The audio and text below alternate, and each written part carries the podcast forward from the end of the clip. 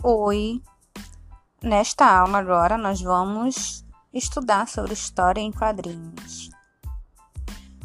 É, o objetivo é saber ler, interpretar a história em quadrinho, identificar alguns recursos das histórias em quadrinhos, produzir balões de fala, estudar algumas diferenças entre língua falada e a escrita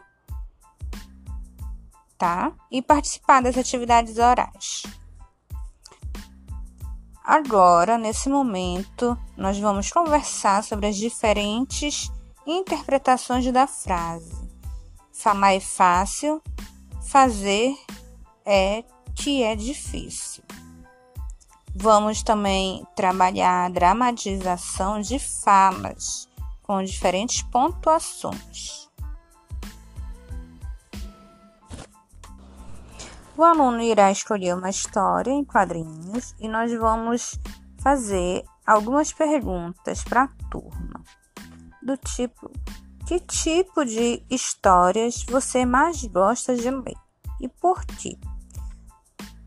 De que você gosta mais? Histórias ou sem imagens? Com imagens ou sem imagens?